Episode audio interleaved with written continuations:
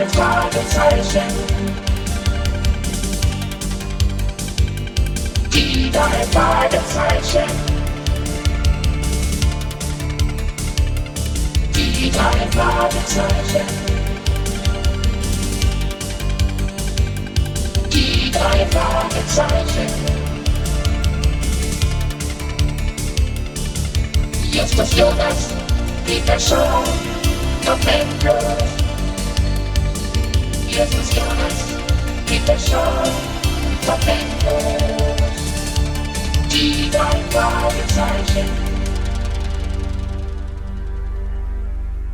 Bob Andrews wartete an der Haltestelle am Wiltshire Boulevard auf den Bus.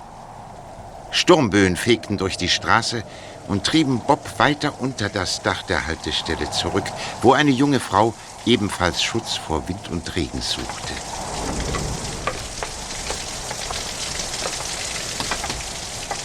Ach, da kommt der Blinde, der Ernste. Man trifft ihn in letzter Zeit oft hier in der Gegend. Ich gebe ihm gern etwas, wenn ich ihn sehe. Noch ein Blatt frei. Ja, ja, natürlich. Kommen Sie, ich helfe Ihnen. So, setzen Sie sich. Ekelhaftes Wetter heute. Oh, bleiben Sie doch sitzen. Das Geld ist Ihnen runtergefallen. Warten Sie. Ich helfe Ihnen. Ich auch. Wir heben es auf.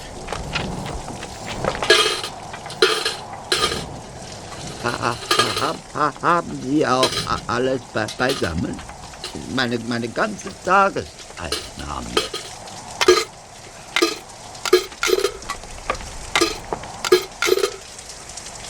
Und ich glaube nicht, dass wir etwas übersehen haben. Ja, ja, ja. Das, das, das ist alles ganz Warten Sie auf den Bus? Ich glaube, da kommt er schon. Nein, nein, nein. Vielen Dank, nein. Ich, ich wohne hier ganz in der Nähe. Armer Kerl. Hoffentlich hat er es nicht zu weit. Oh. Nun ist ihm etwas heruntergefallen. Hallo Sie, Augenblick mal. Warten Sie doch, Sie haben Ihre Brieftasche verloren. Der Blinde. Er ist angefangen worden. Junge, ruf die Polizei. Er ist bestimmt verletzt. Hey, warten Sie doch, gehen Sie doch nicht weg. Er läuft weg. Bestimmt hat er einen Schock. Junge, hinterher. Er darf nicht weglaufen.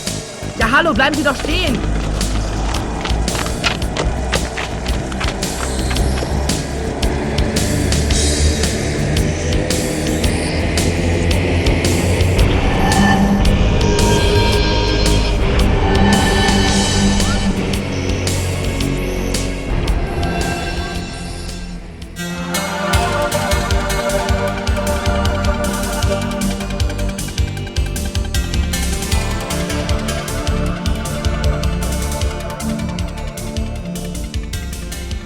Nächsten Morgen trafen sich Justus, Bob und Peter in der Zentrale auf dem Schrottplatz.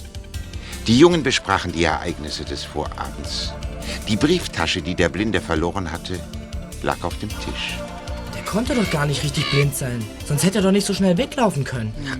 Bob, ein Blinder kann sich ziemlich schnell fortbewegen, wenn er mit der Gegend vertraut ist. Und sich im Dunkeln zurechtfinden ist für einen Blinden ohnehin normal. Aber warum hat er es dann so eilig gehabt, Just? Na. Er benahm sich, als hätte er Angst vor mir. Ich bin ein ganzes Stück hinter ihm hergerannt, aber dann war er plötzlich verschwunden. Und als ich zur Kreuzung zurückkam, da war auch diese Frau weg. Und der Autofahrer, der den Blinden angefahren hat? Von dem war nichts mehr zu sehen. Was fummelst du denn da an dem Fernsehgerät rum, Just? Jemand hat es für die Sperrmüllabfuhr an die Straße gestellt. So. Na bitte, ich habe es wieder in Ordnung gebracht. Hm, einen Ton gibt der Kasten schon von Ja. sich. Ja, und dein Und Bild da, auch. hier. Alle Wetter. Hey, das sind die Nachrichten. kam es in den Bergen bei Malibu zu einem größeren Erdrutsch. Unser Regionalstudio aus Santa Monica meldete sich vom Schauplatz eines dreisten Banküberfalls am Wilshire Boulevard. Die Täter hatten sich schon gestern Abend als Raumflieger verkleidet in die Bankfiliale einschleusen lassen. Hey. Das ist ja ein Ding. Sie schlossen den Wachmann ein und warteten bis heute früh, dass Personal zur Arbeit kam. Als dann um 8.45 Uhr das Zeitschloss die automatische Sperre freigab, wurde der Geschäftsführer gezwungen, den Tresorraum zu öffnen. Die Diebe entkamen mit etwa 250.000 Dollar. Weitere Nachrichten bringen wir. Ah, Das reicht. Du lieber Himmel, die Bank in Santa Monica. Da, da stand ich gestern Abend direkt gegenüber, als der Blinde. Als. Na, einen der Täter habe ich dann ja gesehen. Was hast du, Bob? Du hast einen der Täter gesehen? Ja, natürlich, Peter. Von der Bushaltestelle konnte ich über die Straße genau in die Bank sehen. Was? Na, ich sah die Putzleute herauskommen und mit dem Aufzug hinauffahren. Und dann kam Bist einer der beiden nochmal zurück und klopfte an die Eingangstür zur Bank. Na, und der, der Wachmann machte dann wieder auf. Äh, Er kam noch einmal, derselbe Mann? Naja, ich nehme es an, also genau weiß ich nicht.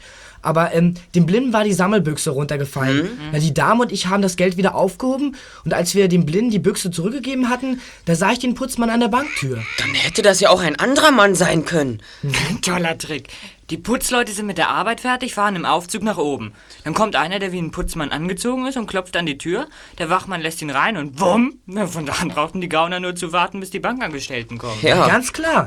Genauso muss es sich abgespielt haben. Nehmen wir mal an, der Blinde hat absichtlich sein Geld fallen lassen. Das würde bedeuten, Dass er Schmiere gestanden hat. Ja, Allerdings. genau, ja. Und nun zu der Brieftasche. Peter, was ist in der Brieftasche, die unser Bettler verloren hat? Tja, was drin ist, weiß ich nicht, aber sieht gut aus. Ja, Tatsächlich ein edles Stück. Aus Straußenleder gearbeitet und in einem der teuersten Geschäfte der Stadt gekauft. Das ist mir noch nicht aufgefallen. Eine Kreditkarte. Ach ja, Aha.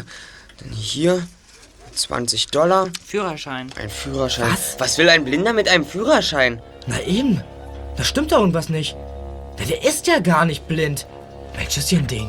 Hier steht sein Name. Er heißt Albert Heatfield. Die Adresse ist 2287 Cypress Canyon Drive in Malibu. In Malibu wohnt es sich schön. Vielleicht bringt Betteln doch mehr ein, als man annimmt. Cypress Canyon Drive ist nicht weit von hier. Wollen wir mal nachforschen, bevor wir überlegen, was wir weiter unternehmen? Na klar.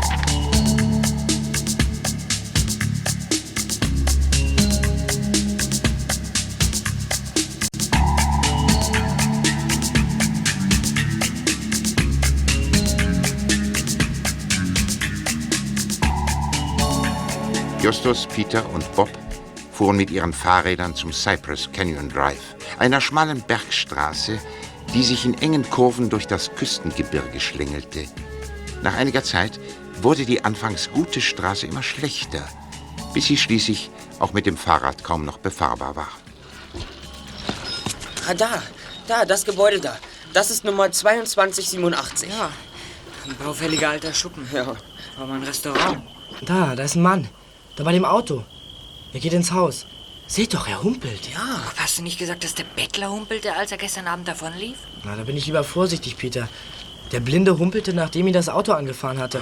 Das muss ja nicht heißen, dass er auch heute noch nicht richtig gehen kann. Könnte dieser Mann der Bettler sein, Bob? Sieht er dem Bettler ähnlich? Ja, er ist etwa gleich groß. Ich schätze auch etwa so alt, aber solche Leute laufen doch zu Tausenden rum. Na schön. Also ich gehe mal hin. Bob, du bleibst hier. Er könnte dich wiedererkennen. Ich warte hier bei Bob. Ah, Angsthase. Ich habe meinen persönlichen Ehrgeiz. Ich will nämlich mindestens 100 Jahre alt werden. Also, bis gleich.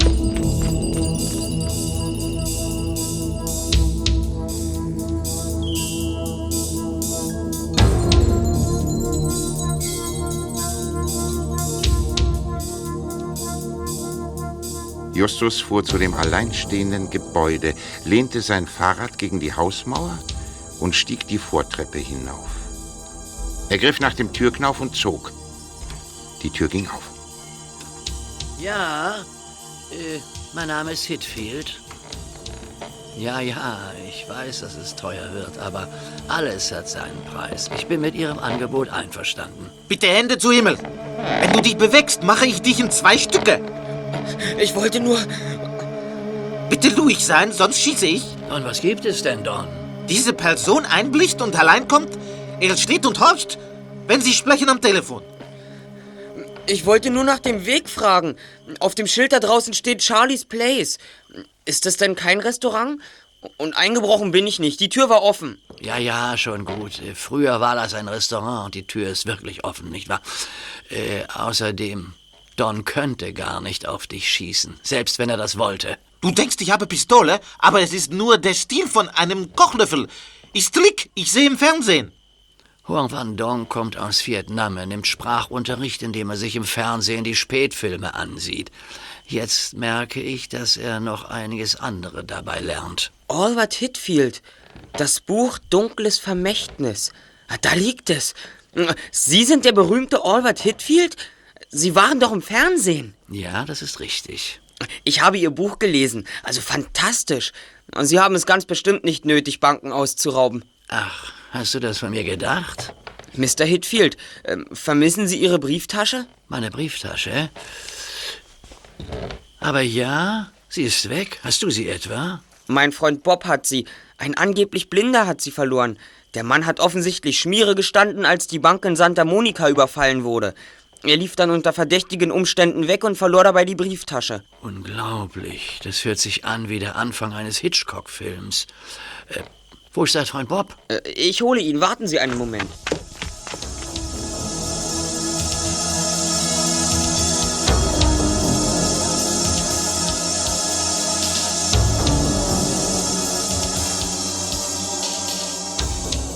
Justus eilte hinaus und rief Bob und Peter herbei. Aufgeregt eröffnete er ihnen, dass der von ihnen verdächtigte Mr. Hitfield früher ein Detektiv gewesen war, der sich nun als Schriftsteller einen Namen gemacht hatte.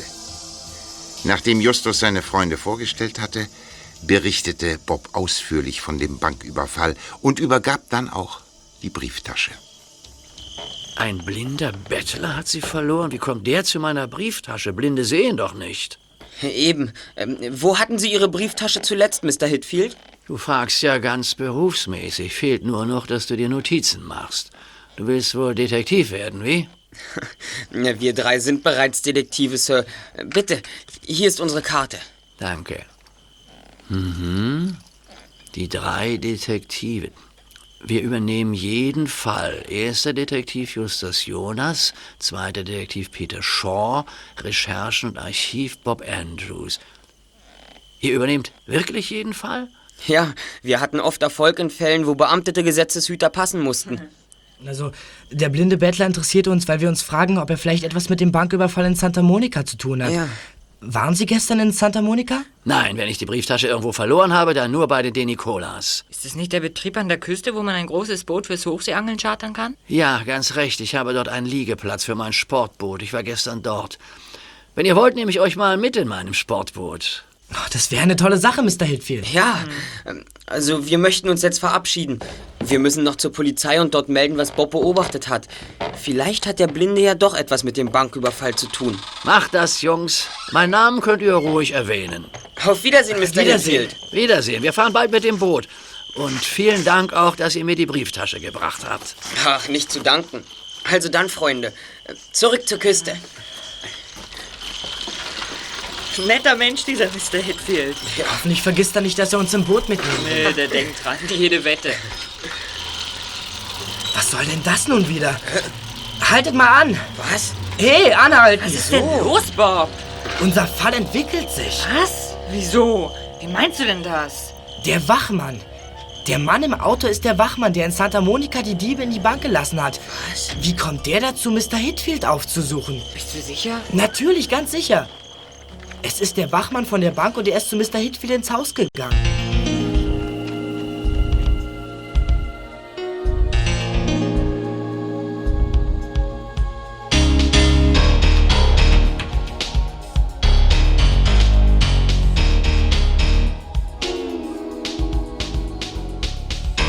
Die Adresse des Wachmannes herauszufinden war nicht weiter schwer, da sein Name in der Zeitung veröffentlicht worden war.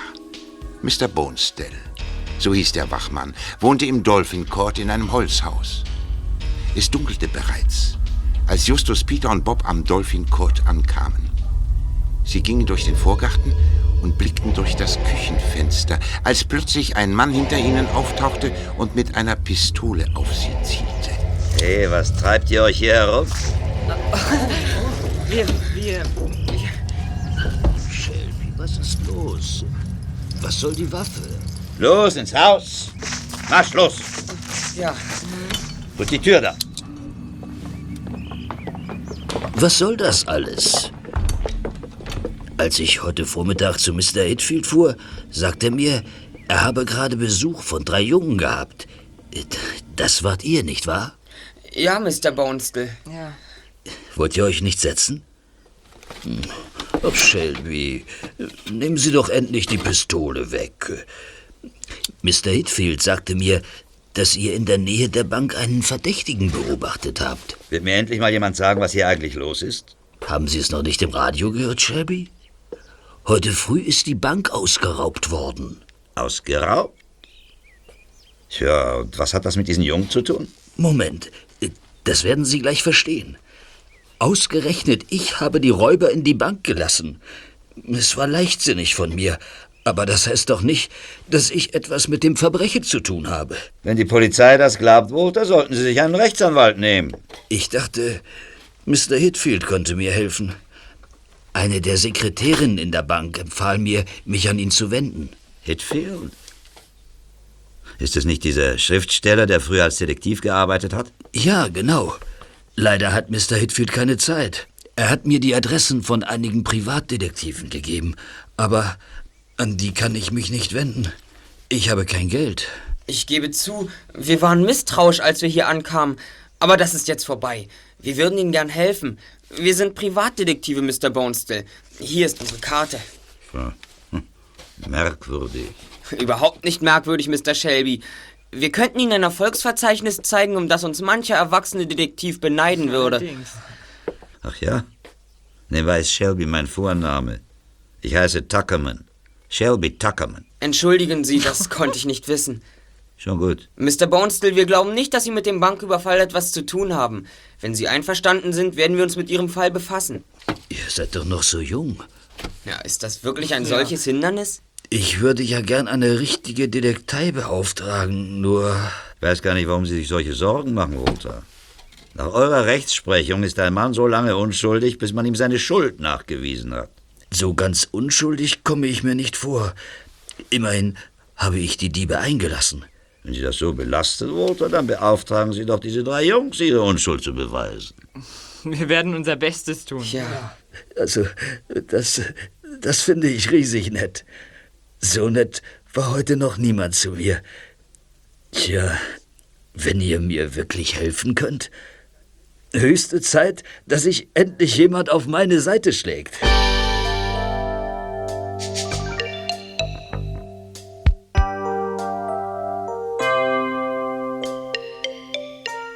Justus, Bob und Peter ließen sich nun in allen Einzelheiten schildern, wie der Banküberfall abgelaufen war.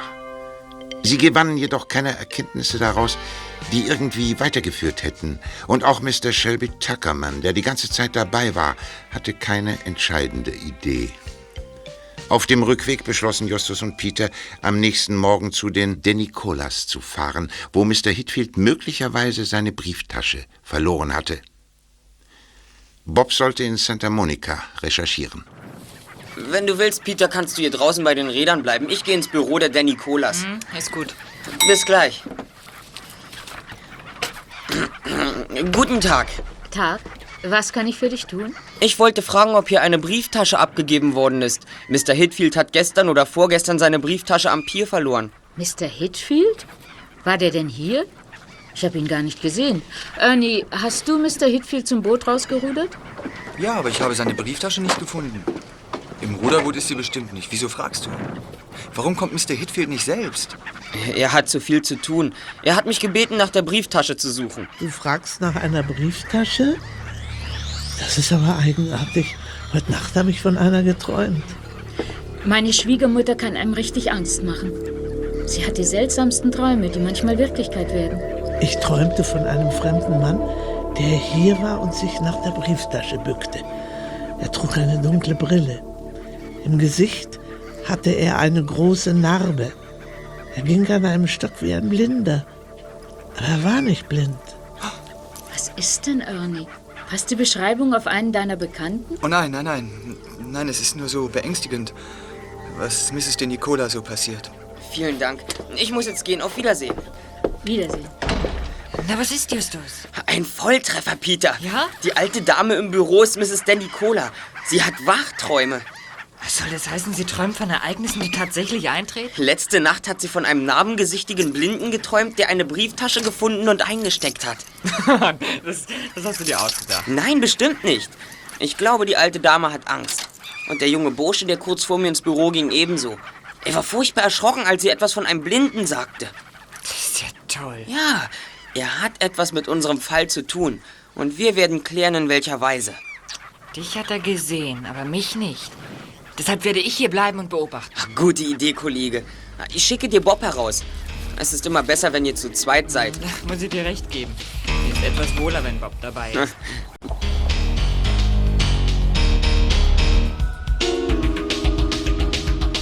Bob erschien schon bald. Doch zunächst geschah überhaupt nichts. Dann aber fiel den beiden Detektiven auf, dass mehr und mehr südländisch aussehende Männer und Frauen zu einem Motel hinaufgingen, das in der Nähe auf einem Hügel stand. Als sich auch Ernie, der junge Mann aus dem Charterbüro, dorthin begab, folgten ihm Bob und Peter. Schon bald vernahmen sie einen eigenartigen Gesang. Komm weiter, Peter. Wir fallen doch gar nicht auf, wenn wir uns unter diese Leute mischen. Eigenartiger Gesang. Hat irgendetwas Spanisches an sich. Peter, sieh mal da. Das Plakat. Was ist damit? Zeigt einen grauhaarigen Mann in einem wallenden Gewand, weiter nicht? Ja, und? Weiter. Was weiter? Der Mann hat eine Narbe im Gesicht und trägt eine dunkle Brille. Er ist... Mann! Bob! Er hat eine Narbe im Gesicht. Du willst doch wohl nicht sagen, dass, dass du diesen komischen Heiligen schon mal gesehen hast? Der Blinde mit dem Narbengesicht. Peter, das ist er. Bob, das kann doch nicht angehen. Nein, nein, du musst dich irren. Ich irre mich nicht. Was ist das hier eigentlich? Irgendeine Sekte, was weiß ich. Sie sammeln Geld. Mann, Bob, sieh dir das an. Da kommt ganz schön was zusammen. Es regnet ja Dollars. Da. Da kommt ein Polizist mit einem Motorrad.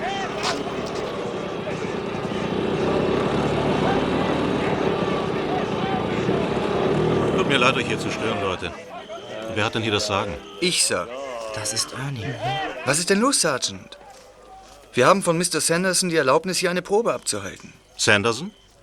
Ist das der Besitzer von dem Motel? Richtig. Wir haben den Aufenthaltsraum hier gemietet. Wollen Sie die Quittung sehen? Nein, nicht nötig. Aber dies hier ist nicht der Aufenthaltsraum. Und hat Mr. Sanderson Ihnen nicht gesagt, dass das Motel nicht mehr sicher ist? Nicht sicher? Was meinen Sie wohl, weshalb das Hotel geschlossen ist? Der Erdboden ist nach dem Dauerregen nicht mehr fest und der Hang kann jeden Augenblick ins Rutschen kommen. Wer sind denn diese Leute alle? Wir sind der Singkreis von Sunset Hills. Wir proben für das Folk Festival im Kolosseum am 27. Na schön. Aber räumen Sie das Gelände hier. Es ist zu gefährlich für Sie. Nett, dass Sie uns gewarnt haben, Sergeant. Schluss für heute, Leute.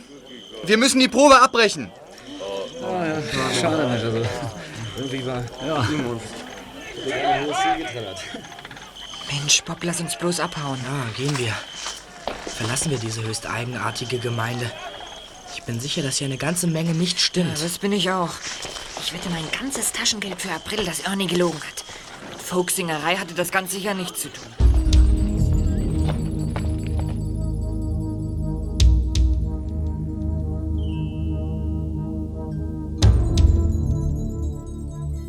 Bob und Peter kehrten zur Zentrale zurück, um Justus Bericht zu erstatten. Nachdem der erste Detektiv von der Sekte gehört hatte, eilte er zu dem Haus hinüber, in dem er zusammen mit Onkel Titus und Tante Mathilda wohnte, um von dort die neueste Ausgabe des Magazins zu holen. Mir fiel gerade etwas ein, was ich heute im Horizon gelesen habe. Da steht etwas über eine Sekte aus Venezuela. Bitte lass mal sehen, Justus. Gern hier, Bob. Ähm, da, da ist es. Mesadoro nennt sich die Kultgemeinschaft. Das heißt goldener Tisch. Da, da ist ja auch ein Bild von dem Wimpel, den sie dabei hatten. Zeig mal.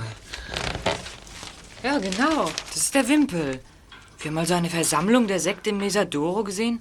Aber der Geld, viel Geld, gesammelt wurde, ne? Und der Veranstalter hat etwas zu verbergen, denn Ernie hat den Polizisten belogen.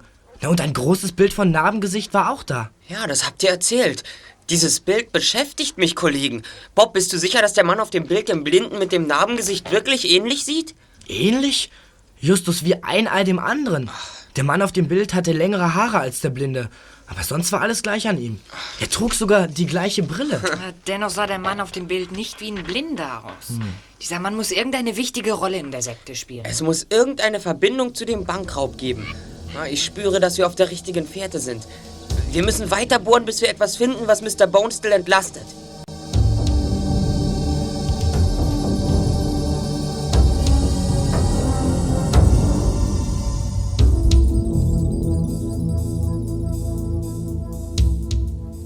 Justus musste zusammen mit Patrick einige Möbel ausfahren, die ein Kindergarten gekauft hatte. Als der Lastwagen vor dem Kindergarten hielt, machte Justus Peter, der mitgefahren war, auf vier ältere Männer aufmerksam, die Boccia spielten. In einem von ihnen erkannten sie ihren Klienten Bonestell.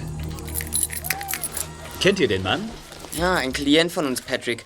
Wir versuchen ihm zu helfen. Wenn ihr euch angeschaltet habt, geht alles gut. Bestimmt.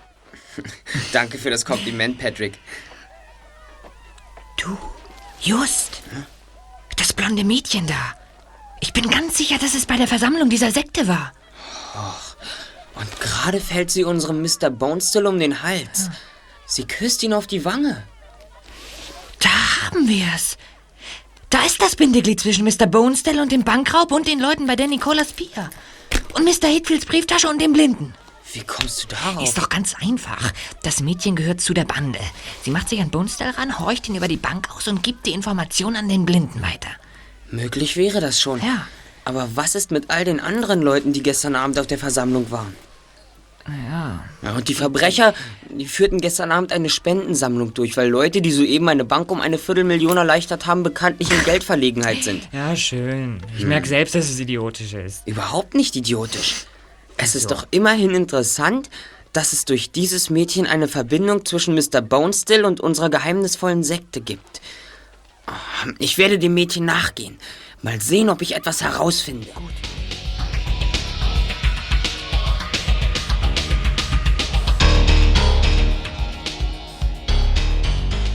Justus folgte dem Mädchen, hatte bald darauf Gelegenheit, mit ihr zu sprechen und fand heraus, dass sie Maskenbildnerin beim Film war.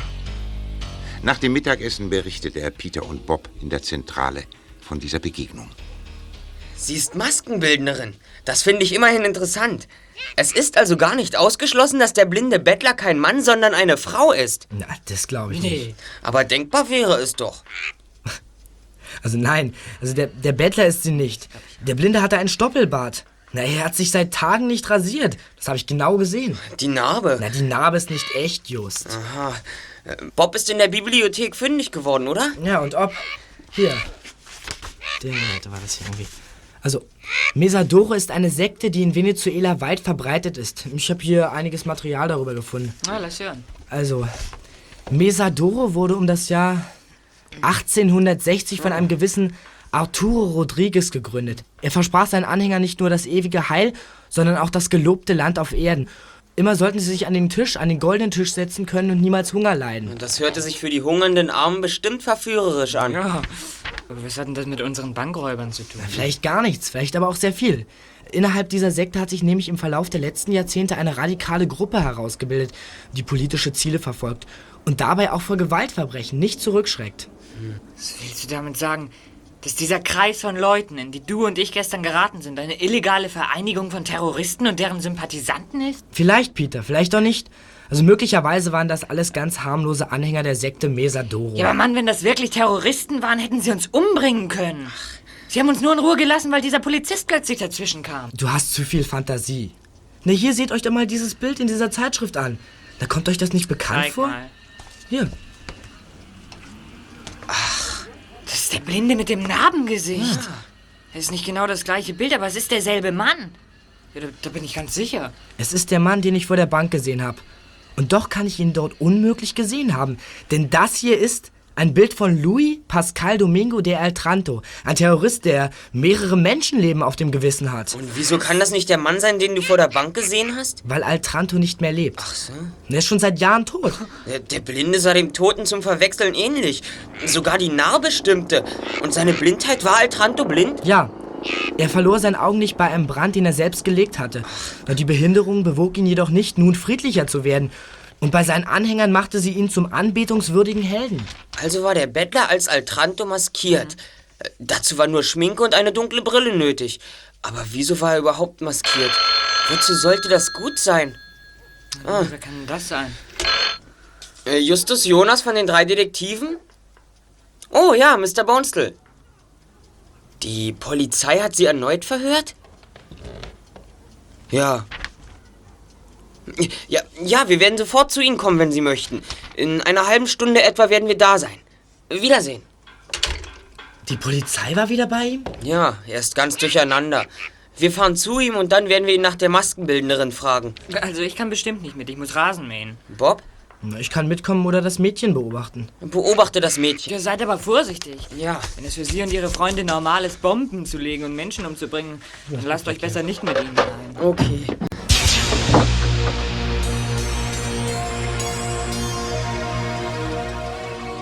Als Justus eine halbe Stunde später an Mr. Bonestels Tür klopfte, ließ ihn Mr. Shelby Tuckerman ein. Ah, unser Superdetektiv. Gut, dass du kommst. Vielleicht kannst du Walter wieder ein wenig aufrichten. Komm. Möchtest du auch eine Tasse Kaffee? Nein, danke. Guten Tag, Mr. Bonestell. Tag, Junge. Wirklich keinen Kaffee? Nein, danke. Ich hoffe, du hast Walter Fortschritte zu melden. Na, eigentlich nicht. Wir haben eine Spur, aber möglicherweise hält sie nicht, was sie verspricht. Und wenn sie stimmt, Na, na dann weihen wir die Polizei ein. das wäre natürlich das Richtige. Ähm, hat die Polizei Sie beschuldigt, Mr. Bonestell? Sie hat mich verhört. Ich musste berichten, was in der Bank vorgefallen ist. Dreimal hintereinander das Gleiche. Hm. Sagen Sie, Mr. Bonestell, waren das alles Männer, die Sie in der Bank überfallen haben, oder war auch eine Frau dabei? Eine Frau? Das weiß ich nicht. Möglich wäre es schon. Diese drei Diebe waren ja maskiert. Ich meine, mit falschen Bärten, falschen Augenbrauen, Perücken und so. Hm. Konnten Sie es nicht an der Stimme erkennen? An der Stimme? Nein, nur einer von ihnen hat gesprochen. Die anderen haben geschwiegen. Nicht ein Wort haben sie gesagt. Hm. Äh, Kennen Sie den Anglersportbetrieb der Nicola? Ja, die de Nicolas kenne ich. Mit meinem Sohn war ich dort. Ich habe oft mit Mrs. de Nicola geplaudert. Und mit ihrer Schwiegertochter Eileen natürlich. Da ist auch noch ein junger Mann namens Ernie. Ach, wirklich? Hm, Den kenne ich nicht. Ist wohl neu dort. Hm, Ich habe zufällig gesehen, dass ein hübsches junges Mädchen mit Ihnen sprach, als Sie Boccia spielten. Wer ist das? Gracie? Gracie Montoya. Sie ist ein nettes Mädchen. Sie bleibt immer mal auf einen kleinen Schwatz stehen. Sie arbeitet beim Film. Hm. Weiß sie, dass Sie bei der Bank beschäftigt sind? Das kann schon sein. Aber genauere Einzelheiten über die Bank habe ich ihr nie erzählt. Und Mr. Shelby Tuckerman? Der interessiert sich doch nicht für mich und die Bank. Der interessiert sich nur für sich selber. Hm. Na gut, Mr. Bonestill. Lassen Sie den Kopf nicht hängen. Ich muss jetzt gehen.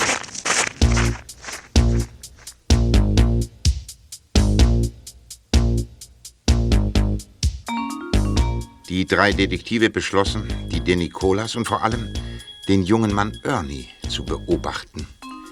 Da Justus schon einmal dort gewesen war und man ihn kannte, übernahmen nun Bob und Peter diese Aufgabe. Während sich Peter zurückhielt, ging Bob dreist zu dem Anglerschuppen, den Ernie mit Farbe und Pinsel zu verschönern suchte. Tag, kann ich Ihnen helfen beim Anstreichen? Mir macht's etwas Spaß. Also gegen eine solche Hilfe hätte ich wirklich nichts. Glaube aber nicht, dass ich was dafür bezahle. Hallo, du? Me meinen Sie mich? Ja, dich. Meine Schwiegermutter möchte dich sprechen. Mich? Sie ist da drin. Ich weiß nicht, worum es geht, aber sie wollte, dass ich dich hole. Na, da bin ich aber gespannt. Setz dich hin. Danke. Dich habe ich schon gesehen. Ja, das ist möglich. Ja, du kannst es nicht wissen, aber ich habe dich gesehen im Traum. Und heute bist du hier. Ich glaube, du solltest nicht hier sein. Weshalb bist du gekommen? Weshalb? Na, aus keinem besonderen Grund. Nur so. Einfach so. Zum Zeitvertreib. Du bist in Gefahr. Du musst weggehen. Wenn du bleibst, wird es ein großes Unglück geben. Etwas Furchtbares wird passieren. In meinem Traum warst du in einem Haus, das sich neigte und erzitterte. Es krachte entsetzlich. Die Wände brachen zusammen und überall riss die Erde auf. Ein Erdbeben? Du denkst, ich bin eine verrückte alte Frau, aber es ist wahr, dass ich dich in jenem alten Hause sah, das zusammenstürzte. Und ich. Ich war auch da. Nanu, was ist denn hier los? Schon wieder ein Traum? Ähm, ich muss jetzt gehen. Auf Wiedersehen, Mrs. Der Nicola. Bob kehrte zu Peter zurück und berichtete ihm von dem Gespräch, das er mit der alten Frau gehabt hatte. Die beiden Jungen waren sich einig darin, dass auch eine Mrs. De Nicola nicht in die Zukunft sehen könne. Warum aber hatte sie die Warnung ausgesprochen? Hatte sie etwas zu verbergen? Wollte sie deshalb, dass Bob aus dieser Gegend verschwand? Justus hatte also recht. Es ist richtig und wichtig, die Nicolas zu beobachten. Ja, das glaube ich auch. Äh, warte mal, Peter. Da, auf der Holzbrücke. Das ist doch Ernie. Er spricht da mit drei Männern. Tja, und? Scheinen Ausländer zu sein. Mexikaner vielleicht oder Südamerikaner. Wenn wir Pech haben, sprechen sie Spanisch und das würden wir selbst dann nicht verstehen, wenn wir unmittelbar unter ihnen stehen würden. Wieso unter ihnen?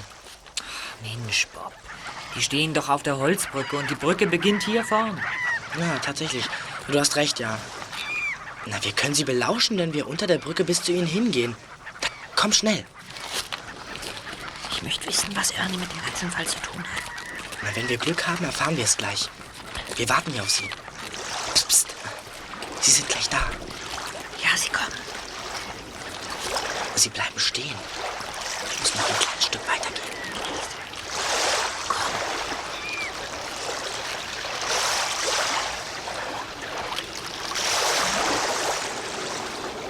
Na schön, Stone. Ich verstehe ja, dass Sie erst mitmachen, wenn Sie Geld sehen. Aber wir müssen die Ware prüfen. Und die muss einwandfrei sein, verstanden? Sie ist einwandfrei. Aber Ihre Burschen seht mir nicht so aus, als ob ihr da zuständig seid. Warum halte ich mich überhaupt mit euch auf? Ich will mit Alejandro reden. Er hat mir das Geschäft vorgeschlagen. Alejandro hat mich beauftragt, aber wenn das so wichtig für Sie ist, können wir uns ja auch auf einen Vorschuss einigen. Ich bitte darum. Ein Viertel des Gesamtbetrages. Den Rest bekommen Sie bei Lieferung. Die Hälfte als Vorschuss. Ohne Vorschuss läuft nichts. Überhaupt nichts. Schließlich kann ich das Zeug überall verkaufen, wo ich will. Die Hälfte. Ich rufe an, wenn ich das Geld habe. Fahren Sie nach Pacific States und warten Sie dort auf meinen Anruf. Könnte auch sein, dass ich selbst komme. Sie sind weg. Pacific States. Hab ich noch nie gehört. Ich auch nicht. Ja, da drüben ist eine Telefonzelle. Komm, wir sehen mal im Telefonbuch nach, ob wir irgendetwas finden, was mit Pacific States zu tun hat.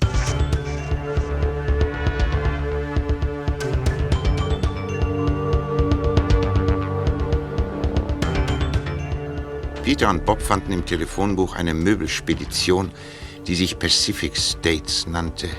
Sie befand sich in Oxnard, einer kleinen Ortschaft in der Nähe.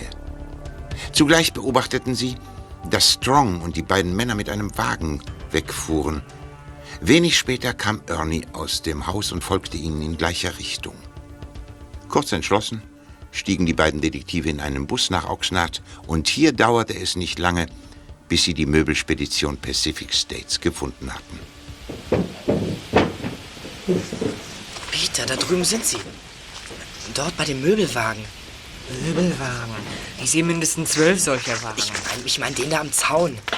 Einer von diesen Männern verändert die Aufschrift. Siehst du's? Ach da. Ja, tatsächlich. Er überklebt die Buchstaben. Jetzt steht da McCutchens Fischereibedarf. Verstehst du das? Was soll denn das? Na, Mir ist das völlig klar. Ernie und die anderen beiden Männer verladen Kartons in den Laster. Und die wollen sie zum Pier bei den Deli Colas bringen. Also hör mal, Bob. Das kann sie ja nun wirklich nicht Na, natürlich. Deshalb haben Ernie und seine Leute ja die Aufschrift am Laster verändert. Es fällt doch nicht weiter auf, wenn ein Lastwagen von McCutchens Fischereibedarf an der Pier steht. Ja, das stimmt. Du meinst, sie wollen die Kartons auf ein Schiff verladen? Na, ganz sicher. Das ist Schmugglergut, das ins Ausland gebracht werden soll. Aber dann müssten ja, dann müssten ja Eileen und Mrs. Danny Cola mit zu den Gangstern gehören. Oder die Gangster müssen die beiden Frauen für einige Zeit irgendwo einsperren. Bob, sieh mal, dem einen ist was runtergefallen. Komm, vielleicht bleibt irgendwas von dem Zeug dort liegen, das er aus dem Karton gefallen ist. Wir sehen uns das mal an. Bist du verrückt? Das ist doch zu gefährlich. Die erwischen uns schon nicht. Nun komm schon. Hinter den Lastwagen bleiben. Dann sehen sie uns nicht.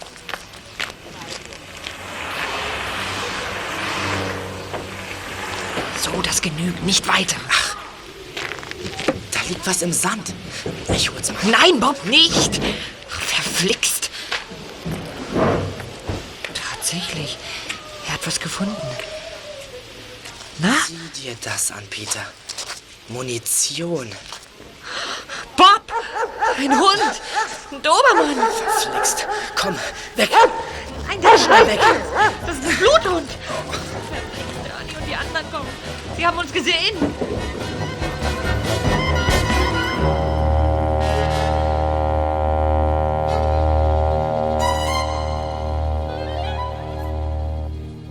Während Bob und Peter von Ernie und seinen Freunden überrascht wurden, sprach Justus mit Mr. Bonestell. Der erste Detektiv war in der Zwischenzeit nicht untätig geblieben. Möchtest du auch einen Kaffee? Nein, danke, Mr. Bonestill. Sagen Sie, mit wem haben Sie gesprochen, seit ich gestern wegging? Mit niemanden. Es war niemand hier. Und ich habe das Haus nicht verlassen. Warum? Ich habe vorhin zufällig ein Telefongespräch belauschen können, das Ernie mit einem gewissen Alejandro geführt hat. Aus dem Gespräch ging eindeutig hervor, dass Ernie und Alejandro wussten, was wir über die Denicolas und den blinden Bettler gesagt haben. Aber das ist unmöglich. Wirklich keinen Kaffee, Junge? Na, Und äh, Sie haben auch nicht telefoniert? Nein. Was ist mit Shelby Tuckerman? Er kam gestern Abend, ging wortlos nach oben und schloss sich ein. Aha. Mir fällt gerade ein, dass er gesagt hat, nach eurer Rechtsprechung ist ein Mann unschuldig, bis ihm eine Schuld nachgewiesen wird. Dass mir das nicht früher aufgefallen ist. Was denn? Na, nichts weiter. Darf ich mal die Zuckerdose sehen? Sie nehmen doch keinen Zucker, oder? In den Kaffee? Nie. Ähm, aber Shelby, also in letzter Zeit hat er manchmal Zucker genommen. Na, was haben wir denn da? Eine Wanze. Da, ein Abhörgerät. Solange diese Zuckerdose hier auf dem Tisch stand, konnte Shelby alles hören, was hier gesprochen wurde. Darf ich mal? Was machst du denn da am Kühlschrank?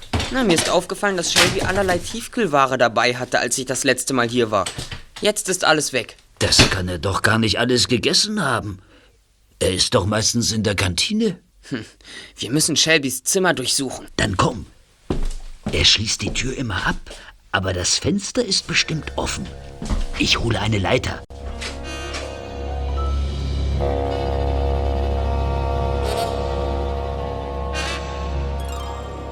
Wie erwartet, fand Justus in Shelby Tuckermans Zimmer ein Tonbandgerät. Dieses hatte aufgezeichnet, was er mit Mr. Bonestell besprochen hatte. Justus löschte die Aufnahme und spulte das Band dann zurück. Danach kletterten Mr. Bonestell und der erste Detektiv wieder durch das Fenster hinaus und legten die Leiter zur Seite. Wollen wir die Polizei informieren? Das wäre zu früh. Was könnten wir denn schon beweisen? Zu wenig. Nein, wir stellen Shelby eine Falle.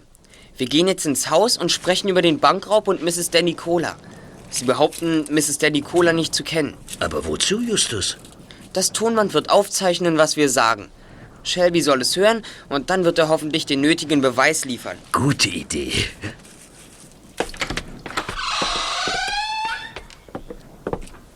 Mr. Bonestell, ich weiß, dass Sie allmählich ungeduldig werden, aber möglicherweise haben wir bald etwas Neues für Sie. Eileen der Nicola kann uns vielleicht den entscheidenden Hinweis liefern. Eileen der Nicola? Ja, mein Freund Peter war bei Hauptkommissar Reynolds und Eileen der Nicola rief an, während er dort war. Peter sagt, Mrs. der Nicola sei ganz aufgelöst gewesen und dem Kommissar sei es nicht gelungen, sie zu beruhigen. Deshalb sei er zu ihr gefahren. Aber ich kenne Mrs. der Nicola doch gar nicht.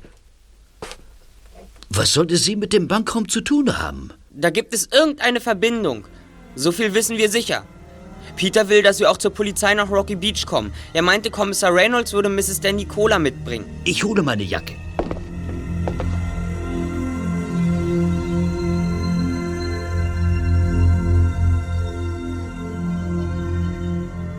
Nach diesem fingierten Gespräch legten Justus und Mr. Bonestell sich auf die Lauer. Sie warteten in der Nähe des Hauses versteckt im Auto des Wachmanns. Nach einiger Zeit kam Shelby Tuckerman.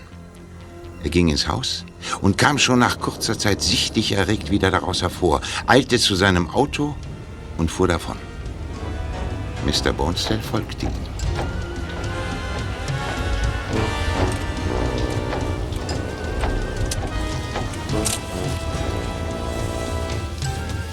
Shelby ist ins Motel Seeblick gegangen. Das hätte ich mir doch denken können. Das ist das Motel, in dem die Sekte Mesadoro sich versammelt hat. Willst du hineingehen? Ja, Mr. Bonestill. Wenn ich in zehn Minuten nicht zurück bin, rufen Sie bitte die Polizei. Warte doch noch, Junge. Du wirst doch ganz nass. Das ist nicht zu ändern. Das ist der reinste Wolkenbruch. Na, macht nichts. Vielleicht bin ich im Trocknen.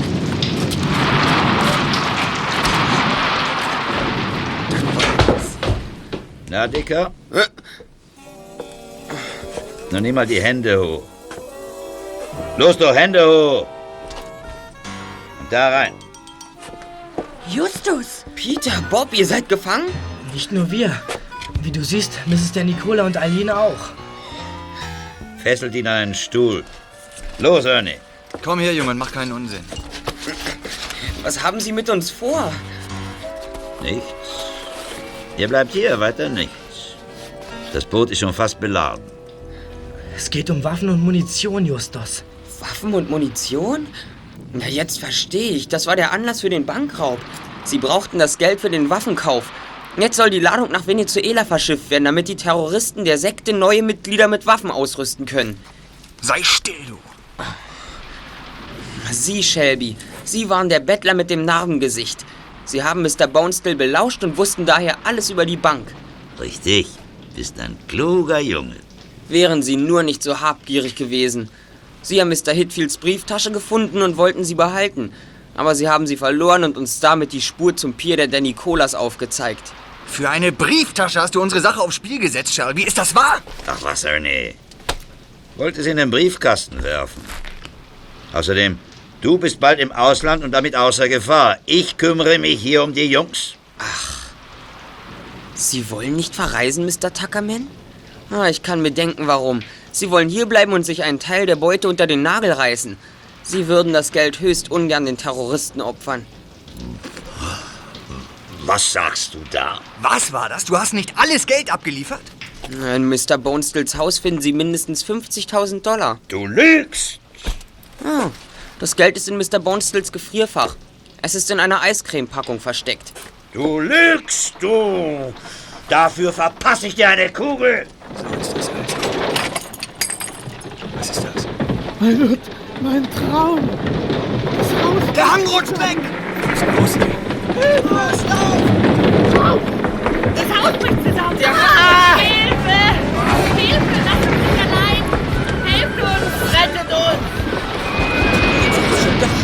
Guter Mr. Bonestill. Hilfe! Polizei! Nur keine Panik, bitte. Die kommt zu spät. Es ist nämlich schon alles vorbei. Hilfe! Helfen Sie uns! Hier sind wir! Steckt da jemand in diesen Trümmern? Ist da etwa jemand, der mir nicht glauben wollte, dass dieses Motel gefährdet ist? Ja, wir sind hier! Und Mrs. der Nicole und Aline! Holen Sie uns heraus! Und verhaften Sie vor allem die Männer, die eben herausgelaufen sind. Die haben nämlich den Bankraub verübt und Waffen wollten sie auch schmuggeln. Das wissen wir mittlerweile. Die Polizei ist nämlich nicht ganz so dumm, wie manche glauben. Mrs. De Nicola, Eileen und die drei Detektive waren rasch befreit. Wie durch ein Wunder war keiner von ihnen verletzt. Shelby Tuckerman, Ernie und die anderen Terroristen der Sekte wurden verhaftet und die Waffen beschlagnahmt. Als alles überstanden war, machten sich die drei Detektive auf den Weg zu Mr. Hitfield. Sie hofften, dass er nun ein Buch über den Fall Narbengesicht schreiben würde. Justus Jonas,